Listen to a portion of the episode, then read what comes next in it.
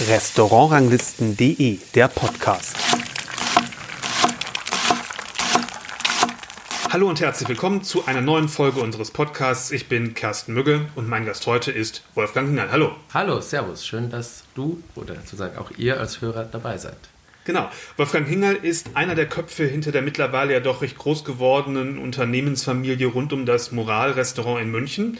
Das Restaurant ist ja hier in einem alten Umspannwerk und hat mittlerweile einen Stern. Und noch dazu gehört die Bar Moral, die Bar Bambule, das Moral Farmhouse. Richtig. Mit mehreren Bereichen, sag ich mal, Fine Dining und so für den ganzen Tag äh, sozusagen. Also ist das alles, was aber da habe ich jetzt noch was vergessen. Wir, wir, versuchen auch wieder mal das ein oder andere schöne externe Catering ähm, immer wieder zu machen, aber prinzipiell ist es ganz gut getroffen und das Farmhouse ist ja auch sage ich mal, noch nicht der ganz fertige Schmetterling. Da entwickeln sich die Prozesse und die Projekte ja Kommen sicherlich genau die nächsten paar Wochen und Monate, sodass wir da auch noch nicht jetzt alles wissen müssen. Ja. Ähm, ja. Und im Moral selber ist auch noch für die Weine zuständig, ne, als, als Sommelier, ich sag mal, für Weine jenseits des Mainstreams bekannt. Mittlerweile ist die Sammlung ganz groß. Ähm, übergreifend in den verschiedenen Betrieben sind es sicher jetzt vielleicht 2000 verschiedene Positionen. Ähm, von einer Weinkarte mit 300 Positionen bis jetzt hier Muba mit mittlerweile schon über 1000 und die Sammlung über die letzten jetzt vier oder fünf Jahre, die ist natürlich ganz interessant. Also von natürlich äh, hat man ein paar größere Namen, die man vielleicht auch kennt und die vielleicht auch mal die dreistellige oder vierstellige Zahl erreichen auf der Karte. Da wir haben auch super schöne, interessante Weine, ähm, die man einfach noch für 50 bis 100 Euro trinken kann und so, kommen wir, da kommen wir hinterher noch alles im Detail genau. drauf. Ähm, aber das Ganze merkt man ja ein, ein, großes, ein großes Aufgabenspektrum von Unternehmensleitung hin zum direkt am Gast auch unterwegs sein. Ähm, deswegen hat der Rolling Pin einfach mal gesagt, Gastronom des Jahres 2022. So, als, als schöne Auszeichnung. Hat, hat, hat, hat, uns sehr gefreut. Ich ja. glaube, das ist ein Zusammenspiel aus allen äh, Entwicklungen und Organisationen und äh, Ideen, die wir die letzten ein bis zwei Jahre auch hatten. Und da nehme ich äh, Charity-Aktionen wie Kochen für Helden mit über 20.000 Essen, zusammen mit dem äh, Xavers in München mit rein. Da nehme ich auch unsere Ukraine-Charity-Event mit rein. Und auch natürlich witzige Ideen mit irgendwie regional-bayerischen Döner mit selbstgemachten äh, äh, Soßen, haltgepflückten Salaten, selbstgesteckten Spießen und einem tollen Julius Brandner Fladenbrot, das, das wir entwickelt haben. Und ich glaube, das alles zusammen und immer diesen, manchmal vielleicht auch ein bisschen äh, mutigen äh, Ansatz, einfach was Neues zu machen und so weit umzusetzen. Das führt dann dazu. Aber großes Ideenspektrum und großes, ja, großes Spektrum überhaupt, was Gastronomie angeht. Äh, klingt so, als hätte dein Tag mehr als 24 Stunden. Oder wie organisierst du das? Die Anfangsjahre mussten, ausge da mussten die Tage ausgereizt werden. Ähm, auf jeden Fall bis zum zweiten Lockdown auf jeden Fall. Und äh, man darf nicht alles immer schwarz sehen. Im Lockdown haben wir auch definitiv auch äh, Positives abgewinnen können, äh, nämlich Zeit für sich selbst, für, für ein bisschen, äh, sag ich mal, ein Zurücktreten und Anlauf zu nehmen und auch mal alles wieder zu werten und einzuleveln, wo man, wo man steht, auch persönlich, auch privat, auch körperlich. Und so gesehen bin ich immer gerne den ganzen Tag da, aber nicht sieben Tage die Woche. Und das, dementsprechend haben wir aber auch Mitarbeiter aufgebaut, haben Bereiche abgegeben. Abgeben äh, ist auch wichtig, dass man das auch lernt und dementsprechend aber trotzdem führt ähm, miteinander führt. Und ja, daraus entstanden jetzt einfach die letzten äh, Monate auch wieder gute Ideen und äh, wir sind auch gespannt, wie die dann ankommen. Du sagst, wir in der Geschäftsführung seid ihr ja zu zweit. Ähm, der zweite Mann heißt Moritz Mein. Ähm, wie habt ihr die Aufgaben aufgeteilt? Ähm, also ganz wichtig ist, wir sind uns nicht immer einig. Das ist, glaube ich, ganz wichtig. Ähm, wir besprechen einfach wirklich alles und kommen immer zu äh, einem lösungsorientierten Ansatz. Ich glaube, der ist auch immer ein Tick besser, als wenn man es einfach immer nur alleine durchringt, durchbringt. Und da teilen wir uns natürlich auf, sowohl in operative, aber auch Backoffice-Arbeiten. Äh, Moritz ähm, ist auch Familienvater geworden, äh, zweifacher. Und natürlich muss man da nicht bis um 1 Uhr in der Früh am Gast stehen oder äh, irgendwie Lager umräumen. Und wir müssen so uns organisieren, dass wir sagen mal, uns am besten einsetzen können. Und äh, das wollen wir auch flexibel sein. Deswegen eine ganz klare Rollenverteilung haben wir nicht, aber jeder hat so ein bisschen seine Vorlieben und äh, ich wäre nicht äh, so glücklich oder entspannt oder auch dieses Mural nicht da, wo es wäre, wenn der Moritz nicht so unglaublich gut auch diese, diese Dinge mit KVR und LBK und äh, sagen wir auch einfach dieses Abarbeiten äh, gewisser oder immer wieder auf den Tisch legen gewisser äh, Besprechungen, ähm, ähm, ja, so routinemäßig, äh, sag mal, ad acta legen würde und glaube, das ist gut und er schätzt, dass ich mir natürlich auch gerne mal die Offensive antue, aber genauso auch mich äh, mal den ganzen Tag verkrieche und einfach angucke, was machen wir eigentlich, wo, wo haben wir immer noch Potenzial, wo können wir auch in der Kreativität ähm, nochmal mehr Power ähm, sowohl beim, beim, beim Ersuchen von neuen Lieferanten oder Produkten sehen, aber wie kann man die auch möglichst schön und produktnah mit einem Einbezug vom Team auch auf den Teller bringen oder ins Glas natürlich. Ähm, wie, wie machst du das mit den verschiedenen Betrieben? Gehst du da regelmäßig vorbei oder hast du da Leute, die das doch mehr oder minder eigenständig ähm, führen? Ähm, also mit, mit, mit mindestens ein bis zwei Mitarbeitern pro Betrieb ist man relativ häufig am Tag im Austausch. Dann haben wir natürlich auch unser Büro ein bisschen aufgebaut im Operations äh, Management, dass man auch nochmal einen verlängerten Arm zu den Betrieben äh, hat, wenn wir auch mal nicht da sind, im Urlaub sind oder einfach äh, verhindert oder in Besprechungen. Wir haben wöchentliche äh, Surefix, mindestens einen ähm, pro Betrieb. Wir gehen aber auch selber in die Betriebe rein. Äh, ich bin äh, die Woche auch drei bis viermal abends noch zusätzlich im Einsatz und da kriegt man schon viel mit. Also sag mal, äh, vom Büro aus ähm, könnten wir das nicht alles machen. Man muss schon vor Ort sein, man muss es zusammen äh, kreieren oder vielleicht auch mal zusammen verwerfen. Aber man darf ja dann noch nicht zu viel vor Ort sein, weil, was sagst du ja selber, du hast gelernt, den Leuten Verantwortung zu übertragen dann ist es ja auch mal ganz gut, wenn der Chef nicht zu häufig auftaucht, sag ich mal. Ich, ich glaube, es, ist, es muss immer ein bisschen Trial and Error ja. sein. Ähm, man darf, man muss aber früh genug Dinge wieder besprechen mhm. oder auch nachfragen oder eben auch Fragen zulassen. Und dann driftet man nicht ab und bleibt sich dem Konzept treu. Aber der, jeder Betrieb, den hat man sich so ein bisschen aus der Rippe geschnitten. Wir, wir, wir verkaufen eigentlich das, was wir selber gerne essen und trinken. Das hört sich am Anfang wieder ein bisschen frech und arrogant an, aber letztendlich ist Mural ein Teil von uns, aber äh, die, die, die Betriebe selbst sollten auch ausgestattet, gefüllt, ähm, mit, mit dem Herz der Mitarbeiter auch geführt werden. Und nur so, glaube ich, entstehen auch einzigartigere ähm, Ideen und, und auch die verschiedenen Mural-Betriebe oder äh, Betriebe in unserer Gruppe haben alle ihr, ihr, ihr, ihre kleine Signatur, aber einen roten Faden erkennt man auf jeden Fall. Hast du eher das, ich sag mal, das Unternehmergehen oder das Gastrogehen oder wie, wie ist das bei dir äh, so entstanden, dass, dass, es so, dass du da gelandet bist, wo du jetzt dastehst? Ich, ich glaube, ich bin sehr leidensfähig. Okay. ähm, klar, man, äh, ich habe ganz früh angefangen, mit 17, glaube ich, schon in drei oder vier Betrieben zu arbeiten, oft auch gerne mir etwas zu erarbeiten, um auch äh, was selbst entscheiden zu können. Ähm, während dem Abitur, dann Studium musste man sich finanzieren und da relativ früh Verantwortung bekommen und dann darf man ja auch, sagen wir, ein bisschen dieses, äh, hat man eine Rolle, ähm, die man, wenn man es auch gut erfüllt, die einem auch Mut gibt und auch ein Ansporen und äh, man, man bekommt Verantwortung, kann was ausprobieren und, und Konzepte äh, realisieren.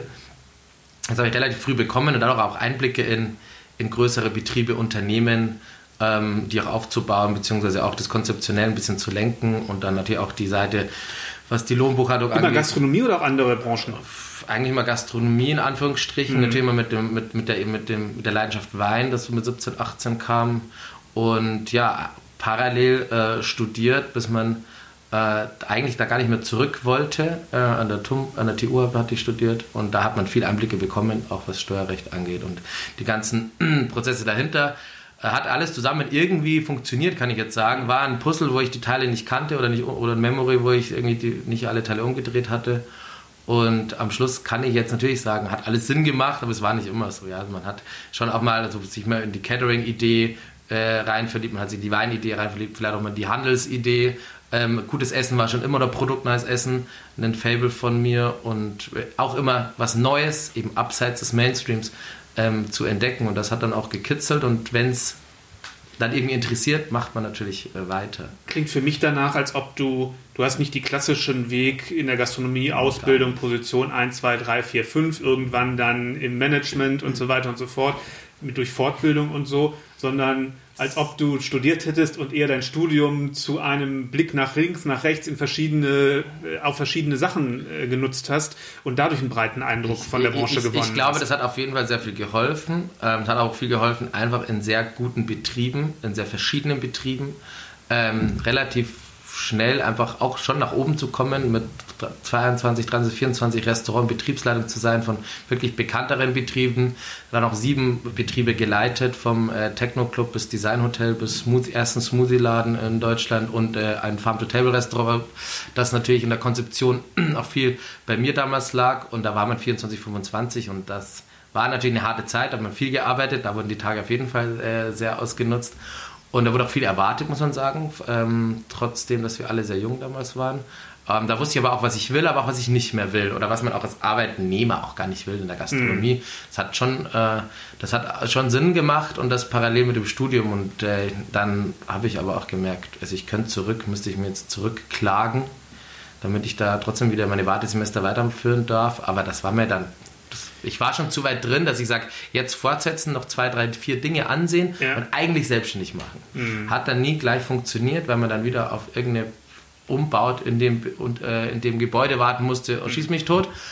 Äh, dann traf ich Moritz, mhm. der sich für einen ähnlichen Betrieb wie ich interessiert, aber den gleichen. Mir wurde ja. aber ein anderer dann äh, sozusagen eigentlich gegeben, aber das Geben hat eineinhalb Jahre gedauert und dann habe ich gesagt, so lange kann ich nicht warten hatte noch zwei, drei Ideen, die ich aber für mich äh, umsetzen wollte, ähm, auch in Beraten für andere Projekte, Pop-Up-Projekte. Und ja, und dann haben Moritz und ich uns wieder gefunden und ich wurde gefragt, ob ich nicht Teil der Mural-Idee oder damals war das alles noch ein bisschen anders äh, werden will. Und dann haben wir uns aber das klingt für mich auch so, als ob es durch diesen Werdegang dir natürlich nicht, nicht ähm, schwer fällt, ich sag mal, out of the box zu denken und Dinge auch anders zu machen, als ja. alle ähm, das immer so machen. Also ich habe von unglaublich verschiedenen Personen was lernen dürfen und da gehört vielleicht auch jemand aus der Gast mit dazu oder auch einige oder auch aus dem Handel, aber sicher auch aus dem Steuerfach und äh, einfach vielleicht auch aus einem, aus einem unternehmerischen Denken ähm, heraus. Ähm, man hat da auch, man, man hat seine Sketches, man kritzelt Sachen zusammen, man, man baut irgendwelche Tabellen, wenn man irgendwie natürlich mal was machen möchte. Und das, wenn man das alles nicht vergisst, hat man später einfach einen riesen Fundus an Ideen, die man dann einfach nur noch zusammenbauen muss, wenn man einfach in der richtigen Zeit ist oder die richtigen Personen, ähm, Freunde, Mitarbeiter, Partner, Lieferanten auch dann kennt. Und äh, ich glaube, dass ich früh vorgearbeitet habe, nicht ganz wusste, wie man alles zusammensteckt und dann ab 2018, 19 äh, hat immer mehr Sinn gemacht, funktioniert und mit dem gewissen Mut und natürlich gibt es auch immer das Wort Glück und das, äh, das setze ich nicht aus. Man, ich bin froh, was ich machen darf oder was wir machen dürfen. Ähm, hat das jetzt natürlich einfach alles einen Sinn und sieht äh, ganz toll aus. Es ist immer noch viel Arbeit, immer hier und da mal auch eine, eine Reibung oder auch mal eine Fragezeichen bei uns, aber wer, wer schwarz sieht, der darf einfach das auch nicht machen, was wir machen. Und zumindest nichts Individuelles, sagen wir mal so. Also nichts gegen System, Custom und Fast Casual äh, Konzepte, aber ich glaube, bei uns, bei uns kann man nicht einfach ein x-beliebiges Warenwirtschaftssystem oder Performance-Tool durchlaufen lassen, ähm, weil die Hälfte unserer Lieferanten am liebsten noch äh, die Rechnungen selber abtippt auf Word mhm. und dann per Post schickt. Mhm. Und da sind wir schon an dem Prozess. Wir sind Fans von Digitalisierung, äh, um eben mehr am Gast oder Mitarbeiter sein zu können. Ähm, aber da, glaube ich, grenzt sich das ein bisschen ab, deswegen der Mut und auch so ein bisschen. Manches muss man einfach immer zwei oder dreimal machen äh, oder auch erwähnen, aber das macht Spaß. Was macht für dich heutzutage einen guten Unternehmer in der Gastronomie aus? Ähm, auf jeden Fall natürlich äh, nicht aufzugeben, positiv auch reinzugehen, natürlich auch kritisch, selbstkritisch, nicht zu sehr von sich selbst überzeugt zu sein, auf jeden Fall. Aber man darf auch laut sein, man darf anders sein, ähm, man darf auch Nein sagen. Ähm, und das und, mittlerweile ja auch im Fine Dining Bereich, was ja, was ja wirklich vor, vor 20 Jahren undenkbar war. Vor 10 wahrscheinlich ja. auch. Also, ja, aber das haben wir vor 10 mhm. Jahren fing es so gerade an. Das stimmt. Dass es akzeptiert wurde. Das stimmt. Ähm, und man muss, was auch wichtig ist, abzugeben, ja. jemanden mit reinzunehmen, kürzer zu treten. Nicht alles, was man, was man denkt, das richtig ist, muss man auch machen oder ist dann auch sofort richtig. Ja, ähm, aber genauso muss man auch mal mit der Tür ins Haus fallen. Also ich glaube, das ist immer einfach... Äh, resilient muss man sein. Ich glaube, man muss sich anpassen auch können an Situationen und dann einfach auch umsetzungsstark sein wollen und selber, ich finde, selber anpacken ist wichtig. Ich muss nicht am besten kochen können. Ich müsste auch nicht der beste oder der kenntnisreichste Sommelier sein, aber ich würde gerne alles können ähm, und von allem Bescheid wissen, damit ich einfach auch ein Sparringspartner bin für unsere Mitarbeiter und die äh, sicher irgendwann mal, jetzt bin ich auch noch nicht so alt, aber irgendwann mal wird man äh, auch nicht mehr überall am Ball sein können oder, oder auch wollen oder müssen. Ähm, aber es ist einfach schön, wenn man, wenn man immer eine Hilfe sein kann und auch gern angerufen wird. Ähm, und das ist eigentlich das Spannende, glaube ich, an ähm, Unternehmertum. Dieser, dieser Reiz, dieser Kitzel, das eigentlich nicht, nicht Wissens, was auf einen zukommt. Trotzdem versuchen, das bestmöglichst zu planen, einzusetzen ähm, und immer auch die Freude dabei zu behalten. Was natürlich dann äh, in gewissen Zeiten der letzten Jahre auch nicht immer der Fall war, ja. Aber ja. wir waren auch froh, wir waren äh, Weinshop äh, analog, wir sind irgendwie 200 Essen-Menüs die Woche ausgefahren. Also wir haben einfach viel gemacht und deswegen glaube ich, kann man es Unternehmertum nennen und nicht nur noch äh, Gastronom. Mhm. Aber äh, das muss natürlich jeder für sich selber entscheiden. So wie das Moral heute ist, war das ja nicht geplant, ne? als ein, als ein Fine Dining Restaurant eigentlich. Also Wenn ich, ich, das richtig gelesen habe. Ich spreche natürlich ganz klar für, die, für unsere äh, tollen Vermieter ähm, vom, vom MUCA, vom Museum of Urban and Contemporary Art, mit ja. der Familie Utz. Es war eher mal ein Café geplant, auch als Tagescafé, Museumsbetrieb. Der darf natürlich auch ein bisschen länger aufhaben. Dass dann eben da mit ein bisschen Mut reingegangen wird in eine kleine Mini-Küche und ich muss sagen, äh, die hat auch nicht immer lange gehalten, was eher eine Showküche war und und Joshua hat da, die haben da einfach auf zwei, drei Induktionsplatten den Stern erkocht, ja, da hat es immer gepiept. Und also dieser Mut, diese auch, auch ein bisschen Frechheit und ja. äh, die, die hat das vielleicht alles auch äh, so leicht wirken lassen, aber es war schon, schon viel Arbeit hier, sage ich mal, in, in, dem, in, dem, in dem, einer Off-Location, die eventuell verkauft oder abgerissen wäre, die auch nicht so aussieht, als wäre sie für Feiner gemacht, da dieses Konzept reinzubringen und äh, auch, auch mit, aus einem kleinen Team heraus. Deswegen, es war nicht geplant. Wir, wir wollten es auch nie benennen.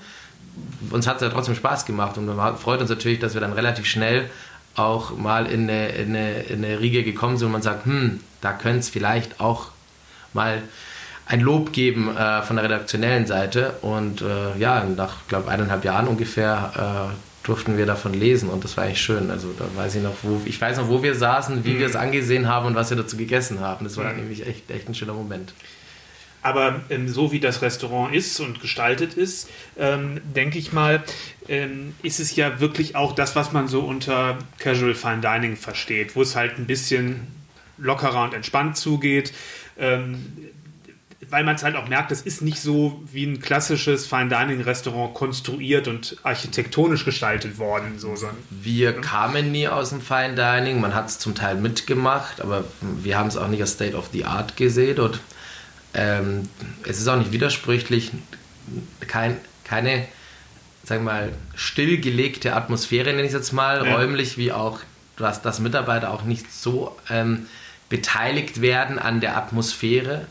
Ähm, das war eigentlich für uns nie der Plan, sondern wenn man gesagt, man kann überall gut essen und trinken, aber Atmosphäre ist auch wichtig und bei uns ist Atmosphäre halt etwas lebhafter, auch lockerer, beziehungsweise diese Hemmschwelle vielleicht fein zu essen, mehr, länger zu essen, mehr Geld auszugeben, die wollen wir irgendwie anders brechen, weil wir, wie würden wir uns denn wohlfühlen? Und dementsprechend ist das jetzt, ohne dass das irgendwie äh, niedergeschrieben war, wie es zu sein hat, unserer Meinung, hat sich das auch entwickelt aus dem Gefühl, aus dem guten Gefühl heraus. Und äh, hier und da wird mal justiert, aber wir sind eigentlich so, wie es ist, ganz zufrieden und haben, glaube ich, auch da eine wirklich tolle tolle äh, Kundschaft, tolle Gäste, mhm. die genau deswegen kommen. Und ähm, ob es jetzt mal ein offener Schuh für einen Herren ist im Sommer oder auch mal eine kurze Shorts, das ist einfach auch willkommen. Und ob mal auch, sagen wir mal, natürlich acht Hunde, die sich gegenseitig nicht riechen können, sind, sind von keinem Gastronom, egal wie groß und klein und welches Angebot man hat, äh, äh, erwünscht. Äh, aber gewisse Fragen sehen wir selbstverständlich an, aber wir freuen uns trotzdem, wenn uns, wenn uns das mitgeteilt wird, mhm. dass man sich orientieren kann. Kannst, kannst, du quantifizieren, ich sag mal, wie viel von diesem Stil, ähm, dieser Lockerheit es ausmacht, einerseits die Art, wie er im Service da agiert, äh, wie er mit den Leuten spricht. Der zweite Aspekt, äh, wie das Essen gestaltet ist, äh, wie das aussieht, aber auch wie es ähm, mit dem ja stark regional geprägtem Einschlag ähm, auch seine eigene, eigenes Feld. Das dritte eben, ja, das Setting, die, die Atmosphäre, sprich, was man so Ambiente nennt. Also die Tische, die Stühle, wie der Raum ähm, wirkt, die Musik, solche Sachen. Kannst du diese drei Komponenten, kannst du sagen, das ist so viel, so viel, so viel Prozent? Oder ist das nicht quantifizierbar eigentlich? Also ich, ich könnte es jetzt nicht allgemein Werten, es kommt ja auch auf, die, auf, den Kunden drauf an, was, um, um was es dem geht. Natürlich, ja. die, die Sternejäger gehen in Sternrestaurants. Ja, ähm, dem ist egal, wie, wie es Die Neugierigen gehen, genau. gehen in andere Restaurants, da würde ich mich reinzählen. Ähm, andere gehen in kontroverse Restaurants. Ähm, deswegen, ich glaube, alles hat zu einem gewissen Zeitpunkt äh, das auch gepusht und interessanter gemacht. Mhm. Und, und ich muss sagen, bevor der Stern da war, war eigentlich, und dann kam ja der Lockdown, die Bude war rappelvoll wochenlang davor ja. und danach. Deswegen kann ich jetzt nicht sagen, nur durch den Stern kam das, aber ich muss sagen, die Haltung, der Anspruch, auch die, die, die, die, die, die das, auch das in, Vertrauen das, immer, glaube ich, was das, die Leute Das Vertrauen der Gäste, aber auch das Infragestellen mal des eigenen Mitarbeiters, auch von uns, oder ja. wenn wir das wieder aufspulen und vielleicht ein zweites oder drittes Mal drüber nachdenken, wie können wir es denn machen? Da hilft natürlich auf jeden Fall die Bewertung, ähm, dass, dass Joshua einfach da dem Jahr für Jahr jetzt wirklich eins draufsetzt, das freut uns umso mehr. Also dann ist es vielleicht auch nochmal der Mut, das Vertrauen, also sowohl von uns an ihn, aber auch der Gäste, aber auch vom Team, ähm, was, was er sich da einfach, finde ich, doch immer Geniales einfallen lässt und das hat immer was mit ihm zu tun und, und ich glaube, diese Kombination dann mit einer entspannteren Atmosphäre, ähm, das ist schon Gesamtheit, ein gesamtheitliches Produkt, äh, was dazu führt, dass es anders und interessant ist. Und ich muss sagen, ich weiß gar nicht, was besser geworden ist, ähm, ob der Service immer besser geworden ist oder, oder, oder die Küche immer besser geworden ist. Das ging schon Hand in Hand und ähm, dann kommen ja Leute auch als Mitarbeiter, die haben vielleicht in klassischen Häusern gelernt, in eher klassischen Restaurants vorher gearbeitet und mhm. sind jetzt im, im Moral. Wie bringst du denen den Spirit bei, sich ein, also ja, in, in so einen gewisseren lockeren Modus zu kommen, aber natürlich fachlich versiert zu arbeiten? Ich glaube, das ist ein gutes Miteinander und auch an, einen mit auf die Reise nehmen, auch nicht zu viel zu erwarten, in beide Richtungen nicht, also voneinander. Also man hat schon seine Regeln. Ich denke, jeder hat gewisse Gepflogenheiten, egal ob er klassisch gelernt hat oder nicht. Und wenn nicht, dann muss, das ist einfach ein, ein Learning by Doing. Ich finde, äh, Loyalität ist unglaublich wichtig und auch dieses DNA verspüren, das macht wirklich viel mehr Sinn, als jetzt vielleicht nicht perfekt drei Teller tragen zu können, weil das kann ich auch jemanden lernen. Das Zweite ist wieder etwas, was man nicht immer gemeinsam schafft. Und ähm, auch ein guter Mix bei uns eben in der, in der Küche sowie, sowie im Service, dass der vielleicht der etwas steifere oder sagen wir etwas äh, ähm, sagen wir mal feiner gelernte Mitarbeiter auch von demjenigen lernen kann, der einfach mit anderen Ansichten reingeht und umgekehrt gewisse Gepflogenheiten oder auch äh, manchmal nonverbales Arbeiten vielleicht dann auch von der anderen Seite lernt. Und wir müssen gar nicht so viel da dirigieren, beziehungsweise gar nicht so viel managen, weil das relativ gut funktioniert. Ähm, weil ich glaube, wenn man es gerne macht und auch den nötigen, sagen wir mal, sozialen Grips hat, äh, dann, dann funktioniert das und dann sind gar nicht so viele Fragen da, die wir dann beantworten müssen. Wir uns aber trotzdem mehrmals wöchentlich hören und sehen, ähm, um da eben auch schnell natürlich auch die nicht bisher nicht vorhandenen Probleme klären zu können. Ja. Ja. In der Gastronomie, gerade im Service, fehlt es ja an Mitarbeitern. Äh, einerseits, weil der Nachwuchs nicht so nachkommt, andererseits, weil gute Leute die Branche verlassen, sich auf andere oder andere Bereiche gehen. Ähm, wie geht ihr damit um, dass ihr genug Leute habt, dass ihr die richtigen Leute habt? Ja, wir sagen natürlich auch, genug kann man dann nie haben, genug. Personen, vor allem wenn man auch neue Ideen hat, wachsen möchte oder eben auch mal das ein oder andere Event, äh, ob kultureller Natur, äh, Charity oder eben auch mal äh, schöne Wein-Events oder auch Außerhaus-Events. Mm, oder jetzt auch, wie wir es nächstes Jahr machen mit dem Museum, auch tolle Events, aber monatlich starten wollen dann äh, kann man natürlich nie genug haben. Es, ich muss sagen, ich bin es freut. Wir hatten eine wunderschöne Weihnachtsfeier mit knapp 60 Personen mit allen Betrieben und ich denke, wir werden sicher noch um 20, 30 Personen wachsen äh, nächstes Jahr. Und ich glaube, das Wichtigste auch immer ist natürlich, äh, Mitarbeiter werden Mitarbeiter. Also wenn man gutes Standing hat, wenn man gut mit den Mitarbeitern arbeitet, wenn man das Vertrauen hat und auch das Vertrauen die Mitarbeiter, dass sie auch vielleicht den richtigen Riecher haben für einen Neuzugang. Ähm, dann ist das auf jeden Fall schon mal viel wert. Auch das ganz Klassische, wir schreiben jetzt in den, in den, in den klassischen Stellenangeboten äh, äh, Firmen aus, sind wir eigentlich weg davon. Wir machen viel natürlich auf sozialen Medien. Ähm, man fragt einfach auch mal rum und man sucht auch zu Zeiten, wo man nicht sucht. Mhm. Muss man auch sagen, weil sich kennenlernen ist ja auch nie verkehrt und wir akzeptieren genauso Nein ähm, ähm, wie, wie jeder andere, aber Und wahrscheinlich ist es mittlerweile ein Vorteil, dass du auch innerhalb des Unternehmens in den verschiedenen Bereichen Leute Entwicklungsmöglichkeiten Man kann bei uns kannst, wachsen, ne? man kann andere Arbeitszeitmodelle annehmen, genau. man kann äh, auch eben einfach kürzer treten oder eben, wie gesagt, äh, andere Tage. Wenn es in einem Team vielleicht gerade mit der Person nicht passt, dann muss er nicht das Unternehmen zwangsläufig verlassen, weil es vielleicht woanders dann doch funktioniert. Oder wenn ein Restaurant nur, fünf, nur abends aufhat, Dienstag ja. bis Samstag, und ein anderer Betrieb sieben Tage die Woche aufhat, mit, früh, mittags, abends, dann ist es natürlich anders für uns möglich, jemanden zu beschäftigen, wenn man auf die Person eingehen kann.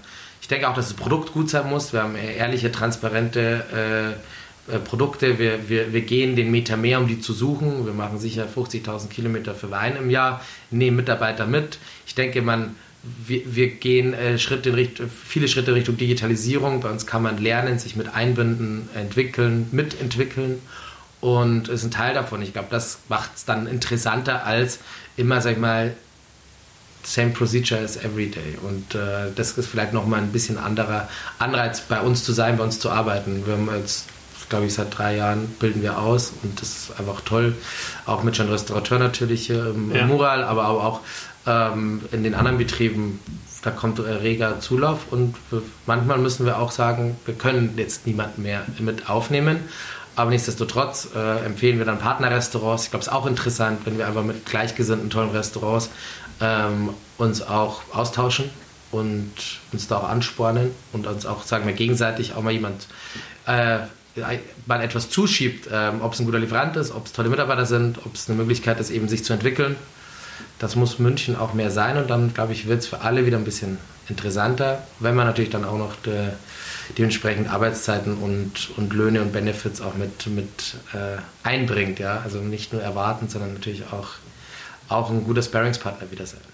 Kommen wir mal ein bisschen zum Thema Wein. Du sagtest gerade 50.000 äh, 50.000 ja. Kilometer äh, im Jahr auf der Suche im Grunde nach Produzenten, nach neuen Winzern oder äh, wofür gehen die drauf? Sowohl als auch. Ich glaube, äh, man muss sich auch immer wieder abholen. Ja. Man hat viel im Kopf, aber jedes, das Schöne bei Wein ist, es kann sich jedes Jahr alles ändern. Ja. Also auch gleichzeitig das nicht so Schöne. Also auch mal wieder zu denen fahren, wo man eh schon, genau. Eh schon zu tun und, ist. Klar, und sich da auch mal wieder äh, justiert und dadurch auch wieder jemanden kennenlernt. Ob das jetzt äh, Mitarbeiter sind, die in dem Weingut arbeiten, die selber vielleicht von einem anderen Familienweingut äh, stammen, die sich parallel selbstständig machen. Da lernt man viele Kontakte kennen, die man dann auch wieder äh, nutzen kann. Man trifft sich mit Sommeliers aus der ganzen Welt, muss man sagen, ist auch sehr wichtig. Man, man, man teilt, ich war jetzt erst vor kurzem in Amsterdam auf äh, zwei Tastings mhm. und das war einfach toll. 20 Personen aus der ganzen Welt waren dabei. Und ich war in Kroatien auf dem Weingut, ähm, wieder Winzer aus dem Beaujolais kennengelernt, ja, natürlich die, die, die Produzenten aus, aus Kroatien, aus Istrien. Das ist einfach schön, wenn man, wenn man dafür was macht. Man, man hat Eindrücke, wie es wirklich vor Ort ist. Man ist noch transparenter, weil man sieht, wie wird produziert, wie wird, wie wird im Garten, im Boden, mit dem Boden gearbeitet und natürlich dann auch im Keller. Und, und das ist sowohl Neues entdecken, wie auch wirklich nochmal die Kontakte pflegen. Die Kontakte zu pflegen und ja, auch am, am Ball zu bleiben, äh, was passiert. Und das ist natürlich viel alte Welt ähm, bei uns aktuell, ähm, weil natürlich die letzten Jahre auch nicht so viel anders möglich war. Aber das ist auch so unser Kerngebiet. Also mhm. Europa, ähm, ist auch Osteuropa macht auch wirklich viel Spaß, das auch zu sehen, ob Slowenien, Tschechien, Ungarn, Kroatien. Und ich glaube, da muss man am Ball bleiben, ohne da irgendwie äh, dogmatisch nur eine, eine Nummer zu fahren. Ähm, aber warum soll man diese Geschichten dann nicht teilen mit Mitarbeitern und dann eben auch mit den Gästen? Das wollte ich gerade fragen. Dein Fokus beim Wein ist dann, ich würde jetzt mal sagen, alles jenseits der Rebsortentypizität oder wie kann man das, wie kann man das sagen? Weil du hast natürlich, wenn ich das so von, von den vorherigen Besuchen in Erinnerung habe, einiges so aus Naturweinbereich ähm, und solche Sachen. Ja, also lebendige Weine, nur, ne? lebendige Weine sind uns wichtig. Ähm, natürlich, das Wort Naturwein hat die letzten Jahre einfach Einzug erhalten. Wir sind nicht großartig der Fan davon weil es auch wenig definiert, was es mhm. wirklich ist. Weine mit, mit, möglichst wenig Eingriffen und die müssen trotzdem, ähm, die, die, Weinfehler dürfen deswegen nicht dabei sein. Ja. Äh, die müssen Spaß machen, die müssen vibrieren, die müssen lebendig sein, die müssen kitzeln, Spannung haben und äh, auch ein Aromenspektrum darbieten, was eben eine Rebsorte nicht immer gleich hat, weil natürlich der Winzer ist ein Teil von, von dem letztendlichen Produkt und äh, widerspiegelt auch das, was er im Boden sieht oder auch im Wein sieht und ob, ob da jetzt etwas Trub mit dabei ist oder ob das wirklich mit der Schale steht oder sogar auch vergärt oder ob es eine Maceration Carbonique gibt, äh, die dem Wein noch etwas äh, Frische, etwas Lebendigkeit, etwas Leichtigkeit mitgibt, das das ist ja das Schöne, dass es nicht nur eine Rebsorte mit einem Geschmack gibt. Und deswegen wollen wir über, darüber hinaus äh, uns, uns in, informieren oder auch sehen, was alles möglich ist und sehen das ja auch als unglaublich spannenden Teil für eine interessante Weinbegleitung.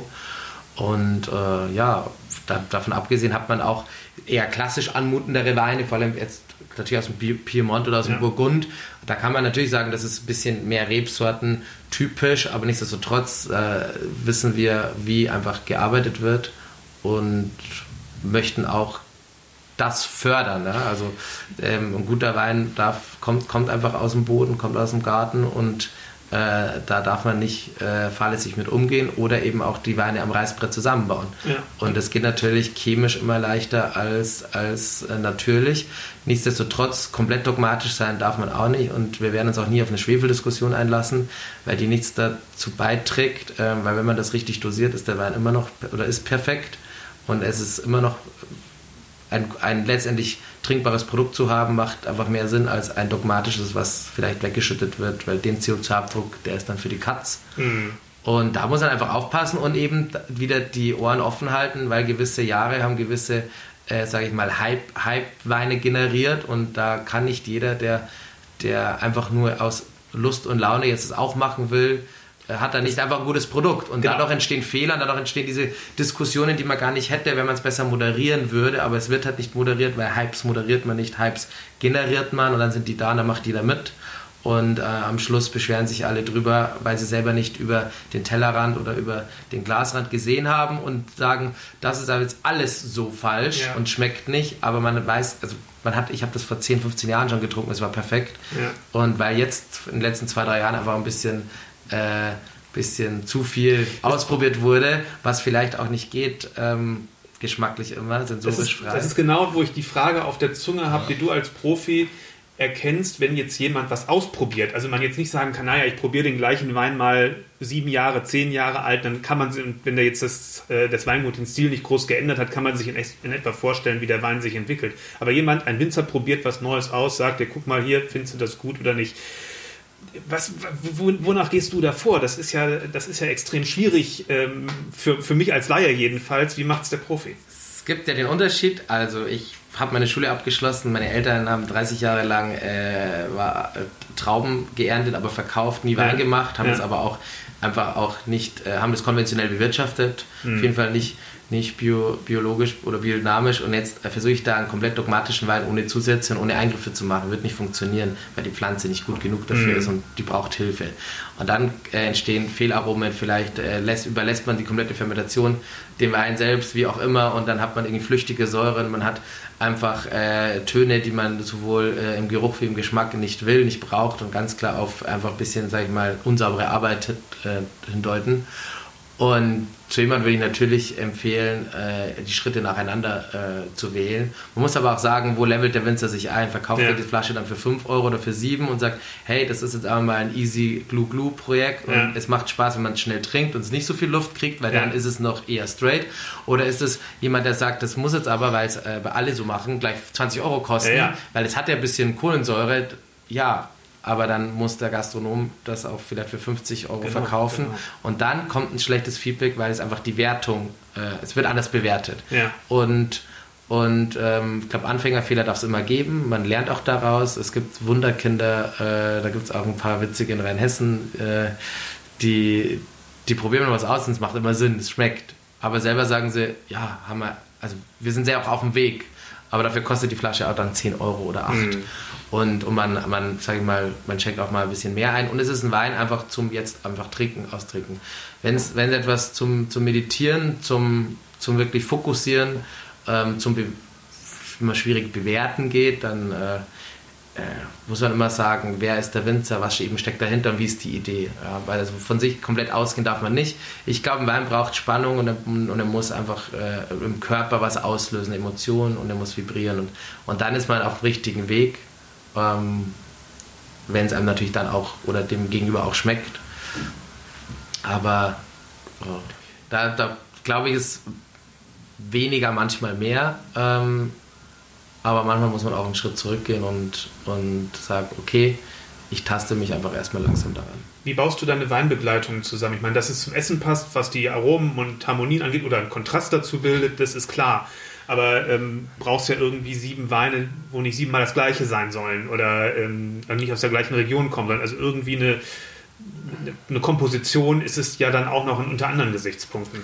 Es kann schon mal vorkommen, dass natürlich äh, sag mal, äh, zwei oder drei Weine dann aus dem gleichen Land kommen. Dann kommt es natürlich aufs Land drauf an, wie, wie, wie divers, äh, diversifiziert man, man dort arbeitet und welchen Rebsortenspiegel man, man dort hat. Äh, jetzt, jetzt speziell hier im Mural äh, ist es einfach toll, wenn, wenn, wenn der Küchenchef unglaublich stark auch äh, beim Verkosten ist, was Weine angeht, selbst einfach da eine Leidenschaft hegt und das macht Spaß, weil man dann einfach auch ähnlich kocht. Also man, man hat Salz, man hat Säure, äh, man hat mal eben Struktur und, und, und Gerbstoff, so auch mal im Essen und, und spielt mit Temperaturen und das macht es natürlich, oder auch mal etwas Herberes ins Süße reindriftet. Und das macht natürlich dann schon Spaß, wenn man diese Weine, also wenn beide auf die gleiche Idee von Weinen stehen. Und ähm, da tastet man sich schon gut heran. Manchmal klappt es wirklich sofort. Und, und Joshua sagt, das wäre doch gut. Und dann sage ich, wow, also das können wir gut vorstellen. Manchmal habe ich es gar nicht gegessen und Joshua mhm. erzählt mir nur vom Gericht und, und ich, ich sage, lass doch diesen Wein dazu äh, probieren und dann meint er, wow, kann ich mir auch sehr gut vorstellen. Also man hat einfach jetzt vier Jahre miteinander zu tun, fünf, äh, positiv natürlich immer und äh, man, man lernt sich da kennen und schätzen und dann entwickelt man das. Und ja, wir müssen halt sehen, dass, dass die Weine, dass es nicht langweilig wird. Vor allem auch Richtung Hauptgang hin, das ist ja immer der Gang, der es am schwierigsten hat. Und wenn der Wein und dann äh, der Gang dann, sag ich mal, eigentlich schon, schon nicht mehr diese Spitze schaffen oder, oder dieses gewisse Kitzeln weiterführen, dann, dann muss man schon sehen, äh, wie es wird. Manchmal haben wir eine reine Weißweinbegleitung oder halt äh, mit leicht Tee Wein, ein bisschen mit der Maische arbeiten. Manchmal sind es drei, vier rote hintereinander. Wir hatten schon äh, äh, beispielsweise Weine zum Dessert. Also es ist immer, immer interessant. Natürlich spielt man auch mal mit dem anderen Fortified Wine, aber es muss, es darf diese Leichtigkeit nicht verlieren, darf aber auch, weil wir es als Weinbegleitung sehen, es darf schon, wir vergleichen es immer ein bisschen wie zwei Erdplatten, das darf sich schon aufschieben. Ja? Wir dürfen nicht übereinander lappen. Es muss schon einfach ein Vulkanausbruch am besten werden. Und, und dann darf das schon fordern, dass man da nie eine Flasche davon alleine oder zu zweit ja. austrinkt, das ist uns klar. Aber es ist ja eine Begleitung und nicht ein, ich trinkst davor schnell aus, sag mir schmeckt es nicht und trinkst danach dann eventuell, weil ich Durst habe. Ja, ähm. Das ist immer so ein bisschen, was man, warum auch viele Weinbegleitungen, glaube ich, einfach auch nicht, nicht, äh, äh, nicht so funktionieren. Und bei uns muss ich sagen, Weinbegleitung, wir gucken, was haben wir im Keller und was passt. Mhm. Und viele sind einfach oft, was können wir easy jetzt aber von einem Händler bekommen und gut kalkulieren und knallen es raus. Ja. Und ich glaube, man braucht so den ersteren Ansatz, dass man selber einfach gern Gast wäre und das trinken würde. Und so ja. versuchen wir das zu machen. Aber man will ja auch, oder es ist vielleicht ja auch hilfreich, ähm, wenn, in der, wenn die Weinbegleitung vielleicht was hat, wo man denkt, das kennen doch ein paar Leute, hat man einen Anknüpfungspunkt, ähm, das ist nicht zu unbekannt. Und aber auch wiederum was dabei ist, was wirklich eine Überraschung ja, ist. Weil was selbst, genau, was, selbst die, was selbst die Freaks vielleicht noch nicht kennen. So, ja, das, ähm, das darf auf jeden Fall auch sein. Ich, ich, ich finde auch, dass man immer auch Überraschungen im Petto haben muss und kann und auf den Gast ja auch eingehen kann. Vor allem bei uns sind wir auch wirklich Teil dieser, dieses Abends. Wir sind ja auch mit dabei. Wir lassen natürlich die Gäste äh, in Ruhe, aber wir, wir, wir sind dann schon mal auch Interesse halber auch in einem Gespräch kurz dabei, um, um die Situation kennenzulernen. Und dann sieht man auch, was man noch anbieten kann dazu, ob Interesse da ist. Wir machen auch gerne mal was auf. Also ich finde eben da wieder der Mut, der Mut, vielleicht dem Gast auf nochmal einen anderen oder einen neuen Weg zu führen, wenn man sieht, okay, das funktioniert. Genauso aber auch die Demut und sagen, wir brauchen jetzt niemanden von was überzeugen, was dem Rhein gar nicht schmeckt. Ähm, man muss da auch dann wiederum äh, zurücktreten. Wir bieten trotzdem etwas an, was uns natürlich selber auch schmeckt aber wir müssen auch auf, die, auf, den Gast eingehen. Ja. Es bringen volle Gläser zurück, wie gesagt, bringen auch nichts. Das leere Glas ist natürlich immer das Beste und oder die leere Flasche dann in dem Sinne und und äh, es kann auf verschiedenen Wegen funktionieren. Wir wollen es jetzt nie alternative Weinbegleitung nennen, weil es würde das eine irgendwie abschwächen, aber sowohl als auch und äh, ich glaube auch nächstes Jahr mit, mit, mit auch so einer schönen Richtung, die der ja auch schon noch einschlagen wird, äh, was, was das Angebot bei uns angeht an Menüs, ähm, haben wir einfach eh nochmal eine ein, ein variantenreichere Weinbegleitung. Nächstes Jahr mein 2023, weil wir zeichnen ja im 22 noch richtig, auf, muss, richtig. muss man dazu muss man sagen. sagen. Genau. 2023. ähm, Genau. Das ist halt für die Hörer jetzt schon dieses Jahr. genau. Ja, ich sag mal so, der Mut soll belohnt werden heute Abend, denke ich mal. Ähm, denn ich freue mich schon auf das Menü und auf die Weinbegleitung. Und die Demut gilt in Richtung der Leute, die zugehört haben, dass sie uns die ganze Zeit verfolgt haben, die ganze Folge gehört haben. Das freut mich immer ganz besonders. Ich kann in dem Zusammenhang sagen, wer es noch nicht gemacht hat, soll bitte den Podcast abonnieren. Dann kommt nämlich die nächste Folge ganz automatisch und vielleicht auch noch dem einen oder anderen sagen, dass es ganz interessant ist ähm, und uns weiterempfehlen. Das wäre auch eine große Hilfe. Vielen Dank fürs Zuhören und bei dir vielen Dank fürs Mitmachen. Ja, vielen Dank, dass wir vielleicht sogar zweimal dabei sein dürfen. Ja, ja und, klar. Äh, ja, schon mache ich, mach ich auch noch äh, nachher einen. Ja, jedem natürlich empfehlen, äh, genau. äh, München aufzusuchen. Ähm, das war schon immer interessant und Aber schön. spannender denn je. Es ist Aber es, glaube ich, ist ein schöner, schöner, Spielplatz jetzt für, für, für Gäste, die gern essen und trinken. So ist es. Vielen Dank. Gerne.